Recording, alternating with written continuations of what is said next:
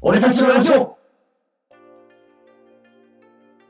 さて、始まりました。俺たちのラジオ。この番組はリスナーさんからの質問に答えたり、3人であてもない話をしたりする番組です。それでは自己紹介をします。私、ダッチです。そして、ぼっちです。さらにドッポです。この3人でお送りします。よろしくお願いします。お願いします。お願いします。いや、先日ですね、私たち3人で、ちょっと大きなイベントというか、楽しいことをやらせていただきました。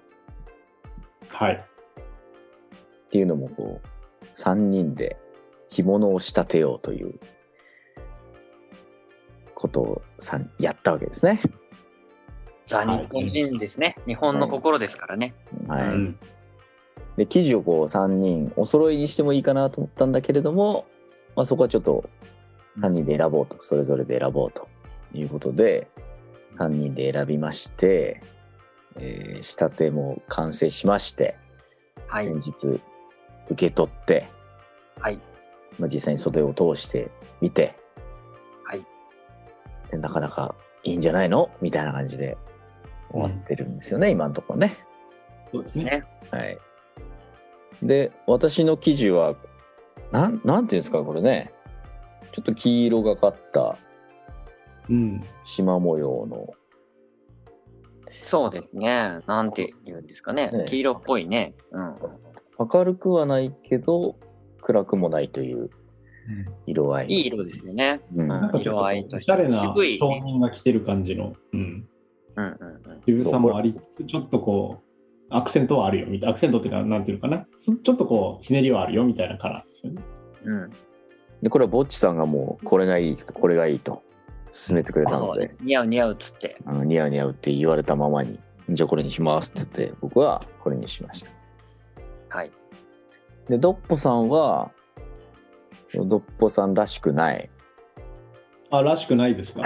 結構明るい 色選ばれましたそよね。うですねうん。紫、紫ベースのちょっとこう、なんていうの、光の当たり方で色変わるような玉虫色っぽい生地ですキラねキ。ラしたね。うん。まなあかな明かるこう、ね、目を引く色ですよね、あれはね。いあ、そうですか。うん。まあ、着てみてどうですね。うん。そうですね。はい。帯と合わせてみて、はい。またどうなる実か際にね着。てみてどうなるかって感じですね。ですね。で、ぼっちさんは、私がなんかグレーのグレーっぽいまあ本当に渋い色の感じですよね落ち着いたうんちょっと一着ですね選ばせていただきましたよ、うんうんあれは確かに渋いですね。うん、だからね大人になったなっていう感じの色でねそうですね一番だから3人の中ではね落ち着いた色をねうん、確かに。選んだかなって感じ、確かに。うん、で、この3人でこの着物を着てうん、まあ、何するかっていう話なんですよ。そうこれからね。うんこれから何するか。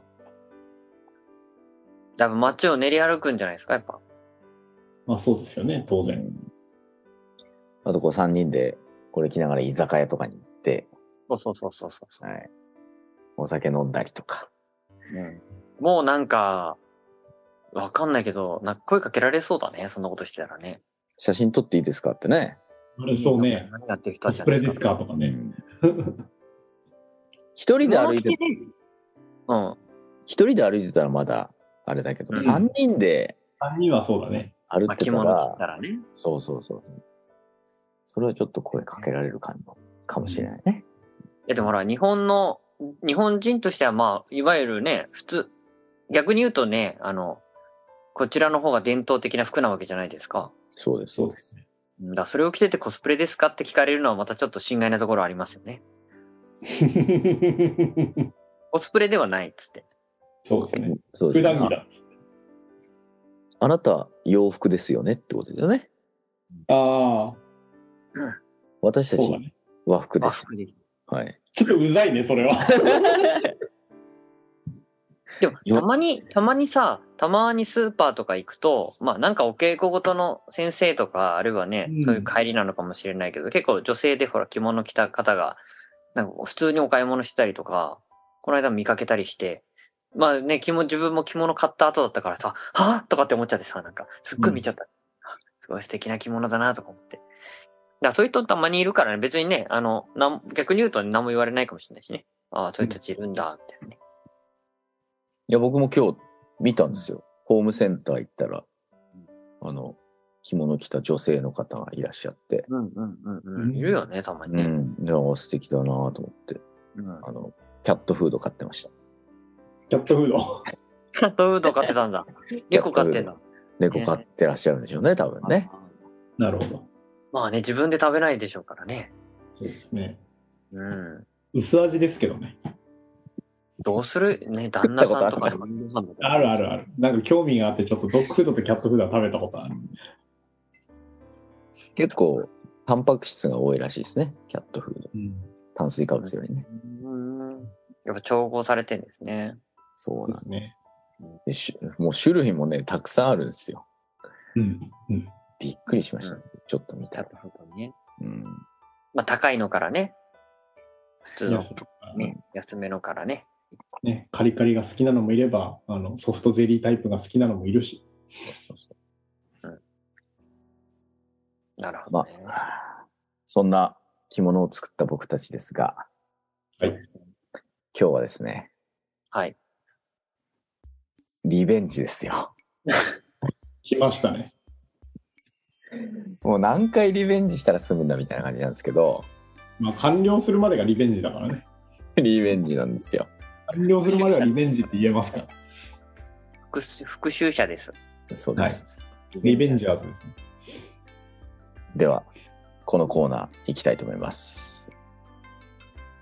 地産地消川柳のコーナよー。こちらもですね、公募の中でですね、地産地消をテーマとした川柳を募集しますという内容がございまして、地元の農産物を食べた感想やうんうん地産地消への思いなど、何でも OK ですと。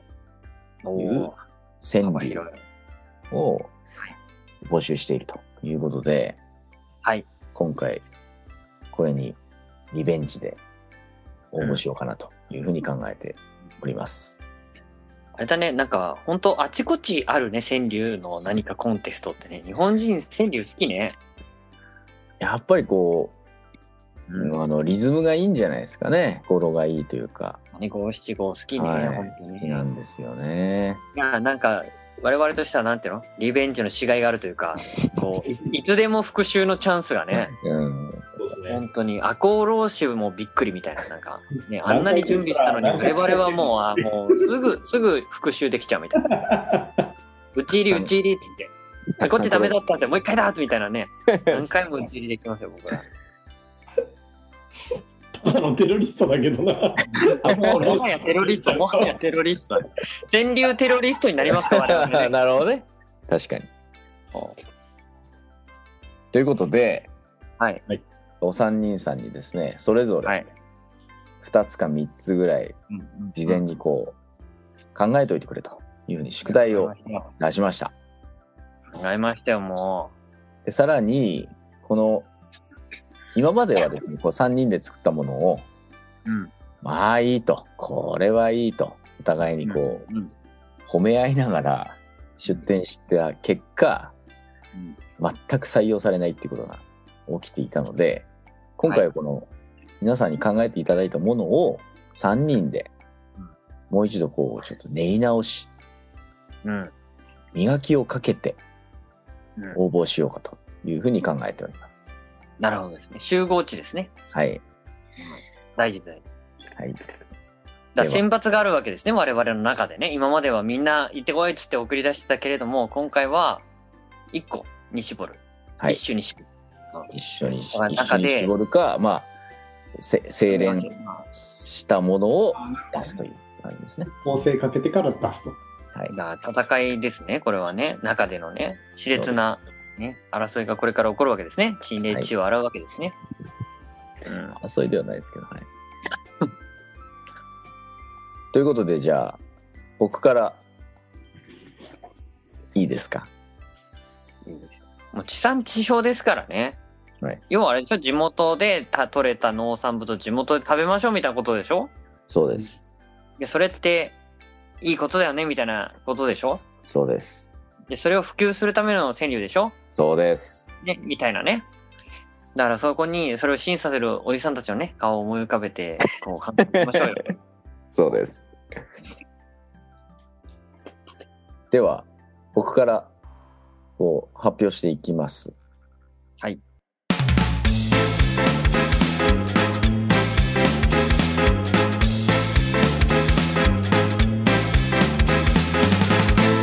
俺たちのラジオ